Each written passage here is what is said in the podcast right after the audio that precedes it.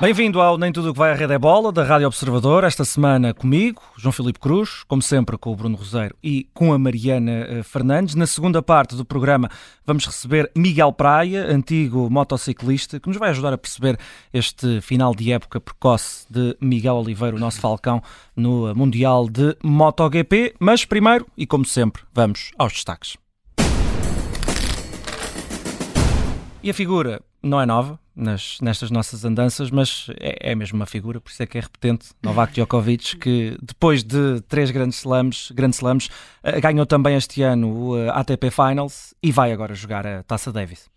Sim, eh, é uma figura nossa recorrente, como dizias, até a trouxemos aqui há pouco tempo quando ganhou o Masters de Paris, mas torna-se quase impossível não falar de Novak Djokovic em 2023 e até numa altura em que já não temos Roger Federer para, para falar, também estamos quase a ficar sem Rafa Nadal e Djokovic parece que continua cá e continua a ganhar uh, praticamente tudo. Ou seja, depois de um ano em que ganhou o Open da Austrália, ganhou o Roland Garros, ganhou o US Open e só perdeu o Wimbledon na final com o Carlos Alcaraz, chegou ao ATP Finals uh, aparentemente cansado, parecia uh, sem o ritmo dos últimos meses, ou até o ritmo do Masters de Paris, portanto, precisou de 3 sets para vencer o Olga Rune, depois perdeu com o Yannick Sinner, voltou a precisar de 3 sets uh, para ultrapassar o Urkaz, uh, sendo que nesta fase de grupos do ATP Finals nem dependia dele próprio para seguir em frente, portanto, poderia ter ficado pelo caminho se o Rune tivesse vencido o Sinner na última jornada de fase de grupos, não aconteceu, o Sinner ganhou, portanto, o Djokovic passou uh, às meias finais e os astros uh, alinharam-se mesmo para que ele lá estivesse e para que ativasse aqui quase um autêntico business mode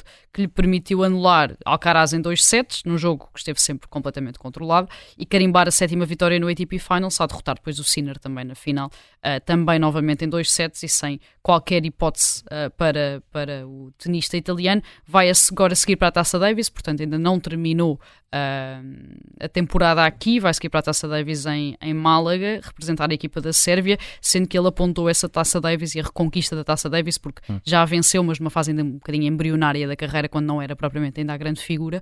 Uh, ele já tinha estabelecido esta Taça Davis como prioridade para 2023, portanto, na verdade, ainda tem uma das suas prioridades uh, para, para conquistar num ano em que de facto só faltou ali aquele bocadinho em Wimbledon. E se calhar já está, já está a pensar no próximo ano, uh, com Jogos Olímpicos e com 37 anos. É, é, um, é um dos segredos dele, uh, ou seja, ele agora queria ganhar a Taça Davis, uh, mas já está a olhar para 2024, uh, tentar ganhar os quatro Grand Slams e a medalha de ouro nos Jogos Olímpicos. Foi uma coisa que não conseguiu uhum. em 2021, embora estivesse muito bem encaminhado para isso.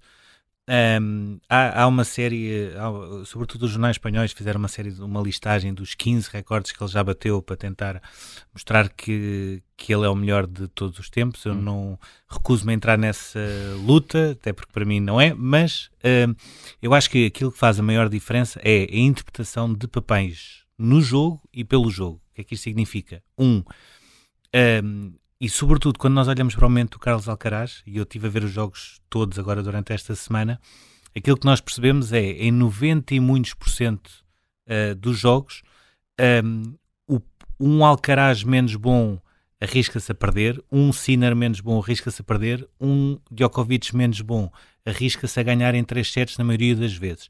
E até mesmo, uh, eu diria que esta vitória começa a partir do momento em que ele perde o jogo na fase de grupos com o Sinner. E porquê? Porque um, as coisas não estavam a correr bem. Djokovic, como sempre, recorreu à sua famosa arma, que é aproveitar uh, a animosidade com o público para andar a fazer uh, sinais na orelha e hum. a fingir que aquilo, os assobios era música para ele, etc. E no dia a seguir, e foi o próprio Ivan Izevic que reconheceu desaparecer por completo do radar, ou seja, nem os treinadores sabiam onde é que ele andava e foi aí exatamente que ele começou a ganhar. Um, e eu diria que um, a questão de idade, de facto, ainda é um posto, mas é esta é este know-how também que ele foi um, ganhando com o tempo que faz com que esteja muito acima dos outros e até mesmo o melhor Alcaraz nesta altura será complicado ganhar a Djokovic. Continua a ser uma das uh, nossas figuras de proa, o uh, Novak Djokovic, no, uh, nem tudo o que vai à rede é bola. Passamos para o marco, tivemos pausa para seleções, Portugal conseguiu o que nunca tinha conseguido, fechar a qualificação com 10 vitórias em 10 jogos, mas este período também foi madrasto uh, para, as, uh, para os clubes e deu razão a muita gente que não é particular fã da pausa para as seleções porque está aí, ele existe, o vírus FIFA. Eu já falo do vírus FIFA. Eu, eu, eu bola este fim de semana, não, tive mais ténis. Uh, Portugal, sim, cumpriu aqui uh, os dois últimos jogos da qualificação com esta convocatória que teve algum corte e cola e aqui uma costura, não é? Porque com muitas lesões, até devido hum. depois a questões pessoais como o nascimento do, do filho do Diogo Dalot, mas acabou por conseguir aquele que era o principal objetivo deste duplo compromisso, portanto, ganhar ao Liechtenstein, ganhar a Islândia, não sofrer golos e terminar a qualificação para o Euro 2024 com 10 vitórias em 10 jogos, algo que nunca tinha acontecido e que só outras uh, sete seleções tinham alcançado, incluindo, hum. uh, e há essa curiosidade, a Bélgica, também com o Roberto Martínez na qualificação para o Euro 2020. Os números são autoexplicativos, portanto, 36 golos marcados, um número que também é um recorde e que supera os 35 da qualificação para o Mundial 2006, 10 vitórias em 10 jornadas e apenas 2 golos feridos, ambos contra a Eslováquia. Ainda assim, existe sempre esta sombra que eu acho que não podemos esquecer de que não este grupo era manifestamente uhum. acessível para Portugal. Uh, ainda assim, também já vimos Portugal complicar muitas coisas com grupos manifestamente uh, acessíveis. Aconteceu, por exemplo, no, na última qualificação para o Campeonato do Mundo, em que de repente Portugal perde aquele último jogo com a Sérvia. É certo que é a Sérvia, mas perde aquele último jogo e tem de ir uhum. uh, ao play-off. Portanto, já vimos Portugal complicar muitas coisas com grupos acessíveis. Não deixa ter sido aqui uma, uma lufada de ar claro. fresco estas 10 vitórias em 10 jogos. Acho que essa é a grande uh, tarefa de Roberto Martínez a partir de agora, portanto, mostrar que Portugal também consegue estes uhum. resultados uhum. e também consegue e estas mesmas exibições. Olhos, é? 10, 10, 30. 10, 10, 30 é super redondo. É bonitinho. um, por agora, e com este primeiro lugar do grupo, sendo que esta qualificação só termina hoje, portanto, os jogos só, de todos os grupos só terminam hoje, Portugal, uh, que está garantidamente no pote 1 do sorteio do próximo dia 2 de dezembro, portanto, já sabe que evita os tubarões, Alemanha, França, Espanha, Bélgica e Inglaterra, sendo que depois existe sempre esta particularidade de ainda poder apanhar, por exemplo, Países Baixos ou Itália que não vão estar neste pote 1 e que podem calhar a Portugal neste uh, sorteio, mas claro que não apanhar desde logo a Alemanha anfitriã, uma França, uma Espanha, uma Inglaterra, ajuda muito, pelo menos, a deixar bem encaminhado, nem que seja o apuramento a partir da fase de grupos e depois a partir daí é o mata-mata, como dizia o outro senhor. Itália, que aquele apuramento é um bocadinho esquisito. mas, Sim, mas o, pronto. O Modric, o Modric, aquela bola na área nos descontos, uh, chama-lhe mais do que isso. Não? Há um penalti claríssimo pois. já nos descontos uh, que podia ter dado a vitória à Ucrânia. Mas esse é outro tipo de vírus, não é? Uh, sim, este é, o, este é o mais complicado, mas ainda assim a Ucrânia ainda terá a possibilidade, só, uhum, através uhum. do playoff, um, de ir a esta, esta fase final. Eu diria que uh, eu agora nestes últimos dois jogos não estive uh, particularmente atento, um, mas em termos globais aquilo que eu digo é quando nós falamos em tubarões que vamos evitar por estarmos no pote 1, uh, à exceção da França, não vejo uh, nenhuma seleção que eu possa olhar e pense, epá, isto era mais complicado para nós numa fase adiante. Uhum. Ou seja, a Alemanha é uma caricatura daquilo que costuma ser e não foi com Nagelsmann que melhorou muito. Uhum. Já há algum tempo, não é? Exatamente. A Inglaterra é, é, mais do mesmo, portanto, é, é, é, para mim é a seleção com mais opções a nível uh, só a nível da França, mas que em termos históricos já uhum. sabe o que é que costuma acontecer. Uh, a, a, Espanha uh, está a melhorar ligeiramente, a Bélgica eu diria que está a decrescer ligeiramente porque não fez a tal renovação uhum. e, e, uma equipa com De Bruyne ou sem De Bruyne há de ser sempre uma coisa diferente. Agora, aquilo que nós vemos é, à exceção de, da Noruega, pelo facto de ter Haaland, Uh, e a Suécia e Gales, por ter alguma tradição, sobretudo Gales, uma tradição um bocadinho mais recente, todas as seleções eh, que teoricamente deveriam ser apuradas estão apuradas ou estão no playoff de qualificação e aquilo que sobra é este, este número das 20, 20 jogadores lesionados entre as principais uh, ligas europeias só nesta paragem, alguns problemas mais graves, uh, como o Gavi. Um, a, nível de lesão, é o tipo de lesão que tu não consegues evitar, não é? Quando chega ao, ao ligamento do joelho, um, eventualmente aquilo que poderia ter sido evitado era a utilização uhum. dele uh, num jogo onde a Espanha estava a lutar. Não, estava a lutar pelo primeiro lugar, mas também não era por ter um Gavi uhum, ou uhum. sem Gavi um, que uh, poderia ou não ganhar a, a, a Geórgia. E aquilo que sobra, sobretudo, é perceber uma coisa: quando foi o período pós-Covid, um, a FIFA e a UEFA falaram muito de um, dois anos de adaptação em termos de calendário para recuperar aquilo que tinha sido perdido durante a paragem. E aquilo que nós vemos é um bocadinho como os preços no supermercado, ou seja, os preços sobem e depois, quando nós achamos que é só um período ou dois anos, vamos ver e depois eh, mete-se o IVA zero e não sei o quê, mas os preços nunca voltam a descer. E a densidade competitiva é um bocadinho isto, ou seja, ou se começa a dar a volta, ou este número dos 20 jogadores lesionados vai tendencialmente começar a crescer. É o, o vírus FIFA que está aí e, e revelou-se particularmente forte uh, nesta pausa para as seleções. Vamos continuar uh, no futebol, vamos para a citação. É de Frederico Varandas, o presidente do Sporting, sobre os últimos dias no Futebol Clube do Porto. Disse o presidente Leonino que, após 40 anos, acordaram para a vida. Sim, o presidente do Sporting foi uh, questionado sobre a última semana do Futebol Clube do Porto, com esta Assembleia Geral começou interrompida, depois acabou cancelada, pelo meio caiu a revisão estatutária, que era o grande objetivo desta Assembleia Geral, um, e voltou a deixar claro, isto o presidente do Sporting, o que acha sobre a liderança do Futebol Clube do Porto e o que acha de forma muito particular sobre a liderança de Jorge Nuno Pinto da Costa do Futebol Clube do Porto. Eu acho que a coisa mais importante que Frederico Varandas acaba por dizer é esta questão da guarda pretoriana, que já tinha sido a expressão utilizada por André Vilas Boas uh, na Web Summit para abordar o assunto, e ele diz que esta guarda pretoriana foi alimentada por alguém durante muito tempo e esse alguém utilizou-a para fazer este tipo de coisas contra quem estava fora, portanto, esta ótica que nós sabemos que o Porto sempre uh, utilizou muito esta frase do nós contra o, o mundo, portanto, nós unidos cá dentro contra o mundo lá fora, só que agora isto aconteceu internamente, portanto, a partir do momento em que existe uma oposição clara e relevante dentro de casa, aquilo que Frederico Varandas quer dizer é que uh, esta guarda pretoriana continua a estar à ordem das, às ordens das mesmas pessoas, só que agora dentro de casa contra quem também está contra estas mesmas pessoas. Estas eleições do Futebol Clube do Porto ainda não têm candidatos oficiais, eu acho que é óbvio que será uma disputa entre Pinta Costa e Vilas Boas, ainda que ninguém tenha avançado de forma uh, oficial. E estes tais 40 anos de que Varandas tanto fala, não é a primeira vez que usa esta expressão quase para vincar que de facto são 40 anos de Pinto da Costa à frente do Futebol Clube do Porto, uh, correm um risco que nunca correram ao longo dessas quatro décadas, que é a queda de um regime que uhum. ainda tem cabeça. Todos nós achamos que este regime só iria cair quando também essa cabeça caísse. Uh, acho que estamos a aproximar-se de um cenário, aconteça ou não aconteça, nunca esteve tão em risco este regime de Pinto da Costa cair, ainda com Pinto da Costa à frente dele. E Bruno, em Alvalade eh, foi bem recebido esta frase de Varandas sobre o Porto? Sim, é, é, engraçado como esta frase acabou por uh, provocar uma série de reações. Uh, em termos internos do Sporting, nem toda a gente concordou com esta frase, ou seja, não pelo conteúdo em si, mas pelo facto de ter sido proferido numa altura uhum. em que se considerava que o Futebol Clube do Porto uh, está a viver um momento como já não vivia há quatro décadas. Está ferido. E como tal, uh, o melhor é sempre deixar e deixar passar e não abordar esse, uhum. esse ponto. Um, em, no Futebol Clube do Porto foi curioso também uma série de grupos que, que, estão constituídos também já a pensar nas eleições, começaram a comentar esta frase, mas na ótica de se calhar este senhor que nós, se calhar há um ou dois ou três anos criticávamos, aquilo que ele diz, se calhar faz algum sentido. E isto tudo para enquadrar num contexto também muito importante, que é a, a última reunião, depois da Assembleia Geral, a última reunião do Conselho Superior, que mostrou que de facto o paradigma em termos internos mudou. Ou seja, Pinto da Costa uh, provavelmente até pode ganhar as próximas eleições, continua a ser o presidente, continua a ser para todas aquelas pessoas o melhor presidente sempre do futebol português, mas com uma nuance. É que já começa a ser avaliado como os outros presidentes. Hum. E isto parece que não pode ser o gatilho que vai fazer a diferença para um, as próximas semanas que eu prevejo que sejam uh, muito tensas e férteis em notícias em termos de universo para o Clube do Porto.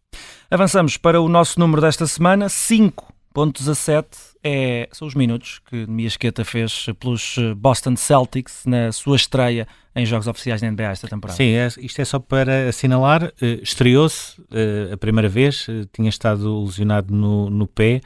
Um, Boston ganhou, continua, apesar de agora ter perdido com o Charlotte, continua a ser a melhor equipa da fase regular. E aquilo que nós percebemos cada vez mais é Uh, os Main Celtics, a equipa que joga na G-League, vai agora voltar e, portanto, o Nemias vai começar a ter minutos de, de jogo.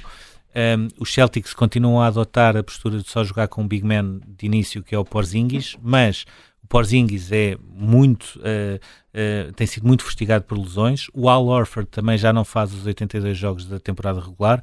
O Luke Cornet, toda a gente olha uns para os outros e não percebe muito bem o que é que ele anda a fazer. Portanto, eu continuo a achar que o Neemias tem ali margem para, hum. aos poucos, começar a sedimentar um lugar na equipa dos Boston, ou pelo menos ter mais minutos de utilização. Antes da segunda parte, vamos num tirinho até ao túnel.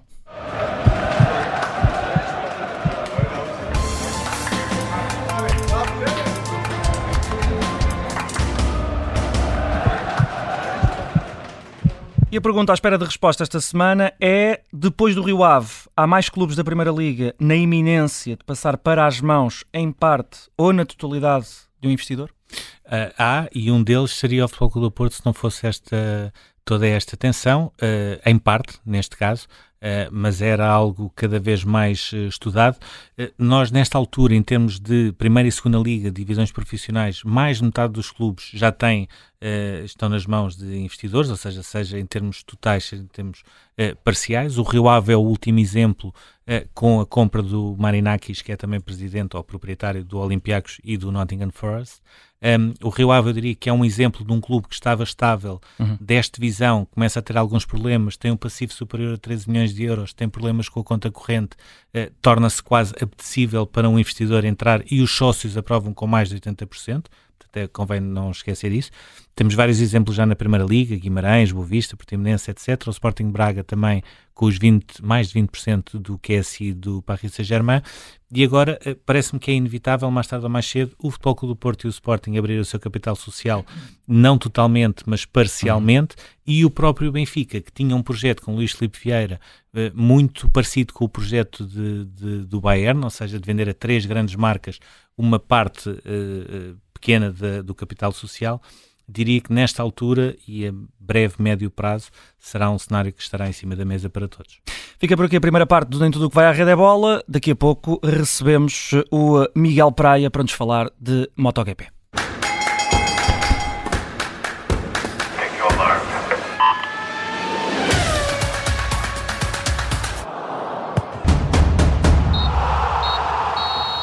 Bem-vindo à segunda parte do Nem Tudo o que vai à Rede é Bola da Rádio Observador. Como prometido, já aqui temos o pentacampeão mundial de motociclismo, Miguel Praia. Muito boa tarde, obrigado por ter aceitado o nosso convite. Uh, olá, bom dia, bom dia, antes de mais, obrigado. Ora, vamos então falar de MotoGP. Vamos, uh, tivemos agora no Qatar a, a penúltima prova do Campeonato do Mundo com o Miguel Oliveira mais uma vez a desistir, uh, caiu, uh, sofreu uma fratura no ombro, vai afastá-lo da prova de Valência. Miguel, acaba por ser uma imagem que fica como principal resumo daquilo que foi o ano de 2023, um azar. Sim, completamente. Estou, estou totalmente de acordo. Este, este resultado no Qatar acaba por ser o, o espelho um bocadinho de, daquilo que foi a época do Miguel. Uh, uma época uh, cheia de azares, que começou, como todos nós sabemos muito mal em Portugal, quando, quando o Miguel acaba por surpreender, por se tornar uh, super competitivo com uma moto que para ele era uma novidade. Uh, dizer também que, que, para a equipa era uma novidade aquela moto, o que faz com que toda a adaptação do Miguel e da, sua, e da, e da própria equipa a toda esta nova ferramenta um, ehm, a, a, acabaria sempre por, por, trazer alguma dificuldade a Cristina do princípio do campeonato, mas a partir daí o, o campeonato do Miguel foi uma sucessão de, de azares, tanto em, em Portimão como depois também em Jerez, como, e isto acabou por ser o, o reflexo um bocadinho da, da, época, da época do Miguel e isso já é difícil uh, um, conseguir uh, fazer uma, uma, uma performance uh, um, a, a, a, este nível com, com a com a nossa máxima capacidade física, estando quase sempre tocado, porque o Miguel estava a recuperar uma após outra, após outra lesão e, uh, proveniente destas quedas e toques que acabaram por assolar sua, o seu percurso durante o ano. Um, o Miguel acabou, sempre, acabou quase sempre por estar tocado e fisicamente uh, minimizado também, o, o, que naturalmente não, não ajudou durante este ano. Hum. Esta lesão que o Miguel sofre no Qatar pode afetar também uh, aquilo que são os testes que acontecem sempre uh, em Valência, que as equipas realizam no final do Campeonato do Mundo, para além de ter terminado a, a temporada de forma precoce. Esta ausência dos testes é também um ponto que pode atrasar tudo aquilo que será, obviamente, uma tentativa de redenção em 2024, de novo, com a RNF Aprilia? Não creio, até porque depende um bocadinho do programa de testes, não é? Ou seja, há, testes que são apenas uma confirmação para testar determinado material. Uh, acredito que a equipa do Miguel, sendo uma equipa satélite, um, não será a principal equipa que tem como missão de, de testar as principais novidades, porque isso cabe naturalmente à equipa, à equipa, à equipa principal.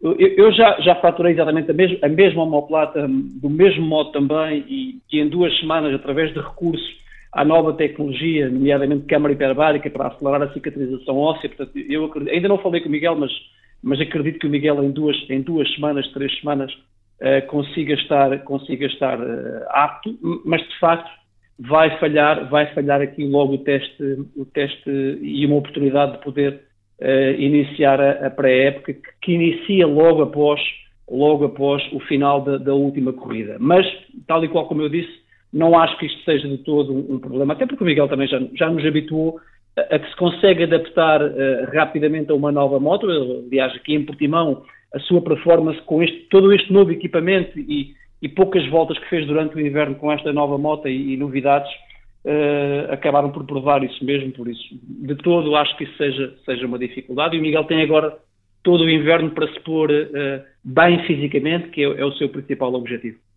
Há, aqui dois uh, momentos que nós aqui já falámos no início da temporada. O primeiro no Algarve com o Marco Marques, o segundo em Jerez com o Fábio Quartararo. Aquilo que eu pergunto é, até pelo momento da época em que aconteceram aqueles acidentes que são quase balroamentos, digamos assim, um, isso acabou por condicionar depois o resto da época, não só a nível dos resultados, mas também a própria forma como o Miguel abordava uh, as primeiras curvas, fosse na corrida sprint, fosse na, na corrida domingo.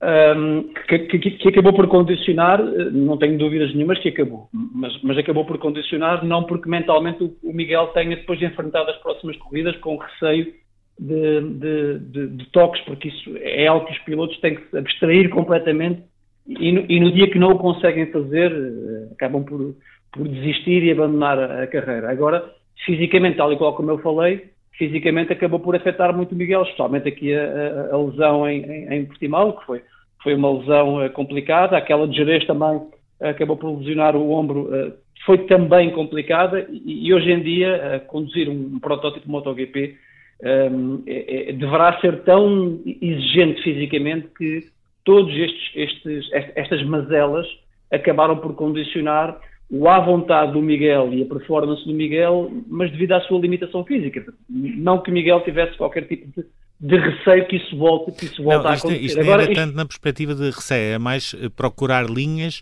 que o deixasse um bocadinho mais salvaguardado para não ficar com o resto da corrida condicionada por estes toques que, que havia na primeira curva. É mas isto está aqui uma situação que é, que é, é uma boa questão, mas lá está, isto, isto tem muito a ver um bocadinho com a posição de, de, de qualificação, porque, e aí, e aí o Miguel ter tentado também focar um bocadinho a sua estratégia mais na qualificação, porque de facto quem vai à frente escolhe a linha, ou seja, é, é, tem essa vantagem. Quem está na, na segunda metade do pelotão está muito mais refém a estas variações de linhas, que foi o que acabou por acontecer ali na segunda corrida, na segunda curva em Jerez La Fronteira, que, que, o Miguel acaba por ser totalmente, e aqui também em Portimão, ao fim e ao cabo, porque acaba por levar com, a, com uma, com a, apesar de serem casos diferentes, enquanto que em Jerez o Miguel foi uh, fruto de desvios e diferentes trajetórias por estar completamente engolido pelo pelotão, e isto é uma consequência de arrancar tão atrás que fica à mercê de estar envolvido com três ou quatro, três ou quatro motos uh, na chegada à mesma curva, o que aconteceu em Portimão foi uh, um erro, ou seja, um chefe de, de, de, marcas que estava a tentar, uh, basicamente, manter-se uh, na, na, ponta da, da, da corrida, enquanto que, do ponto de vista de performance de moto, o ano depois acabou por provar que Marques não tinha equipamento para, para, estar ali e ele queria, através do exagero, através sempre de passar para lá deste limite. portanto, são situações, são situações de facto diferentes, mas isto tem tudo a ver um bocadinho com a posição de onde se arranca, e quem arranca na segunda metade do pelotão está totalmente ali engolido e depois alguém que se desvia para a esquerda e para a direita acaba por ser difícil de, de evitar. Hum. Miguel Praia, apesar de todos os azares do uh, nosso Falcão, o, o, Miguel Oliveira chegou a São Marino uh, com, com, chegou a São Marino, uh, tem 5 top 10, incluindo aquele quarto lugar em Silverstone, ou o quinto nas Américas e na Catalunha, mas a partir daí não o vimos mais nos 10 primeiros. Na opinião ou na análise de um pentacampeão do mundo, o que é que se passou? Eu não, atenção que eu não sou pentacampeão do mundo, eu gostava muito de o ser, mas... Oh, bem, então tenho aqui informação mas, errada. Não, não, não, não, não. Adorava ser, mas, mas não sou.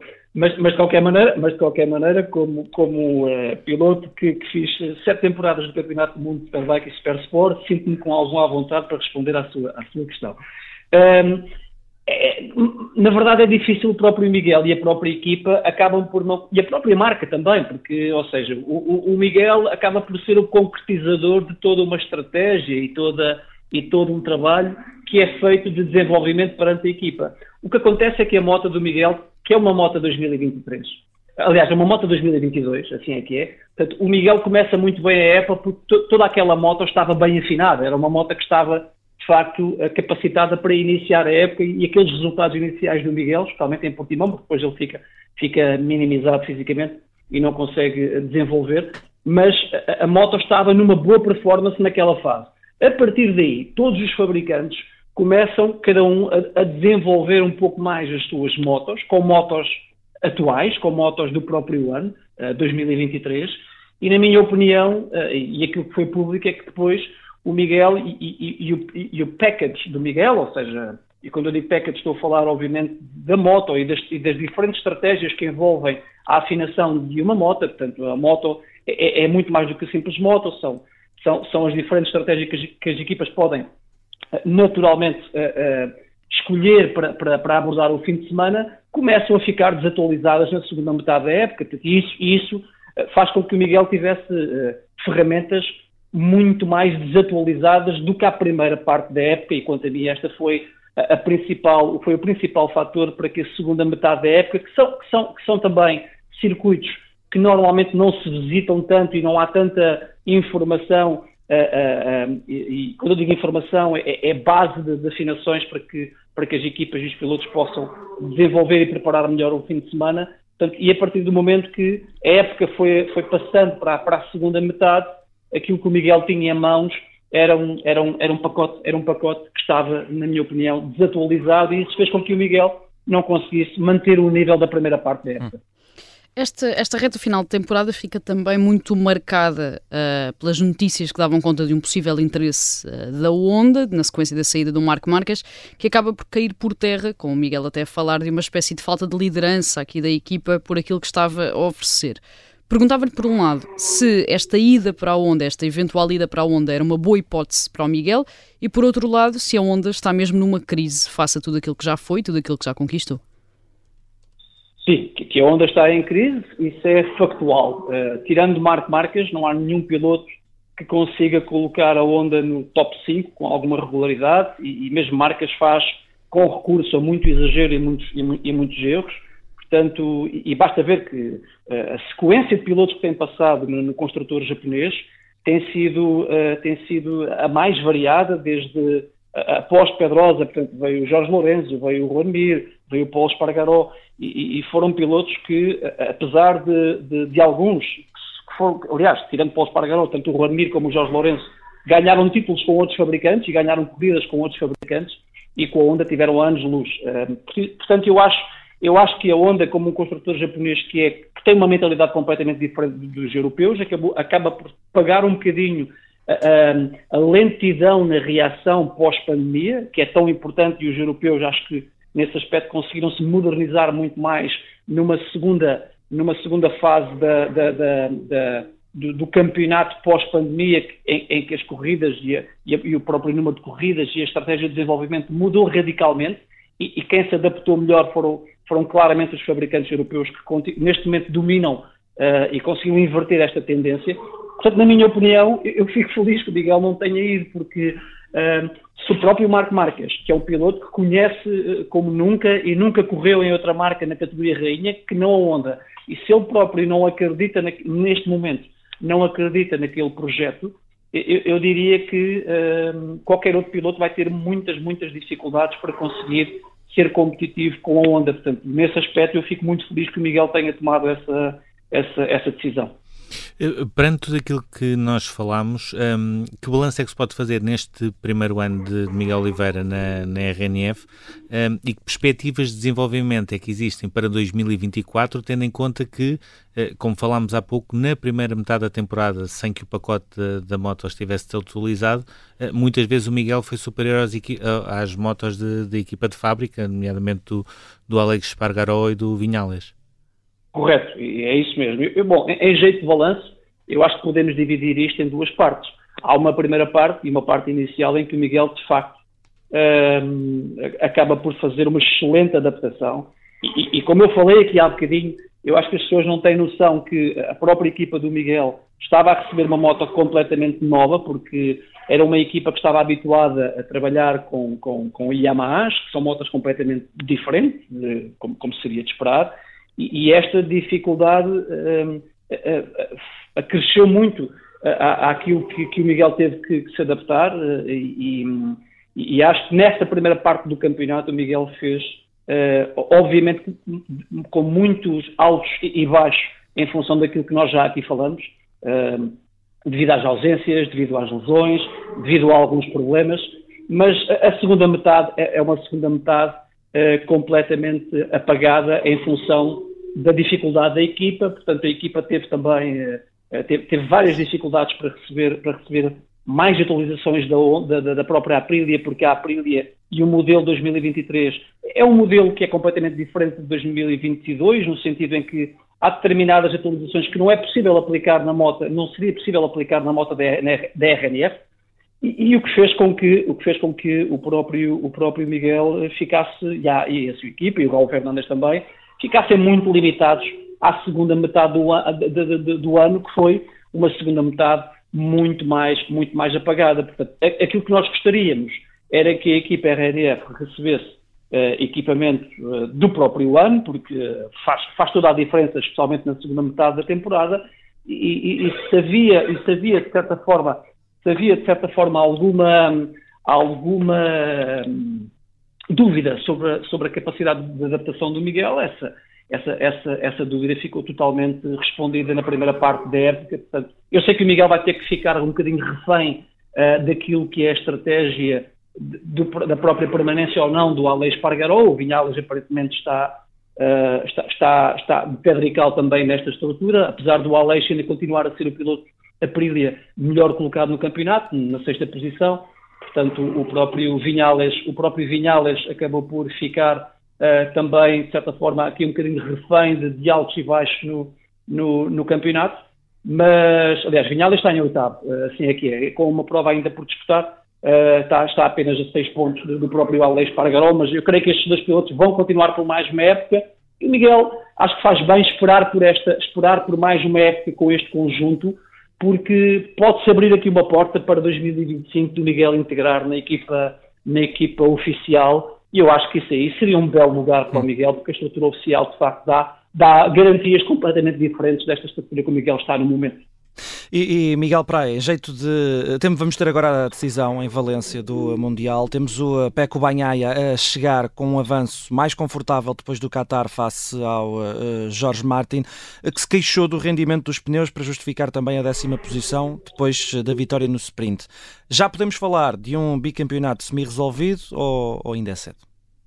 Eu acho que sim, eu acho que sim, até porque Uh, tem, sido, tem sido difícil me ver uh, Peco Banhaia fora dos, dos cinco primeiros.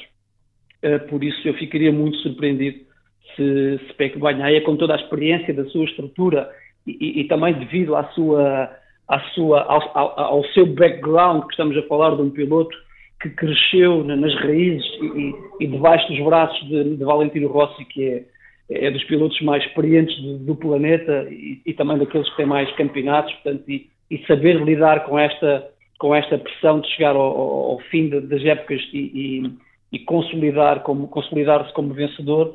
Portanto, eu acho que, que, que, vamos ter um Banhaia que vai claramente garantir o título, vai tentar garantir o título na, hum. na, na corrida de sprint e eventualmente depois fará a corrida de domingo de uma forma, de uma forma muito mais tranquila. Mas uhum. para dizer o quê? Neste momento, aquilo que nós temos visto é, é um campeonato monopolizado por estes dois pilotos, especialmente na segunda metade do, do campeonato, e eu, e eu diria que, que, mesmo com, com, alguma, com, alguma, com algum risco por parte de, de Banhaia, uh, eu, eu, diria que ele tem o campeonato de ganho e só o pode perder no caso de contrair uma lesão ou uma queda num treino cronometrado ou numa sexta, porque essas coisas podem acontecer, aliás. Uh, é muito fácil se magoar no, no motociclismo, como temos verificado com outros, com outros pilotos, mas, mais uma vez, acho que, acho que o Peco Banhaia estará totalmente preparado para saber que vai ter que fazer no sábado eh, determinados pontos para garantir o campeonato, no sábado ou no domingo, caso não consiga no sábado, e toda a sua estratégia e poupança, ao fim e ao cabo, de risco, vai, vai fazer com que ele uh, leve o campeonato. Para mim, não há qualquer dúvida sobre isso. E eh, Miguel Praia, ficamos eh, por aqui nesta conversa. Foi eh, mais uma vez um gosto enorme recebê-lo no Nem Tudo o que vai à rede é bola e até uma próxima. Obrigado. Fica por aqui o Obrigado, nosso programa desta semana. Obrigado nós.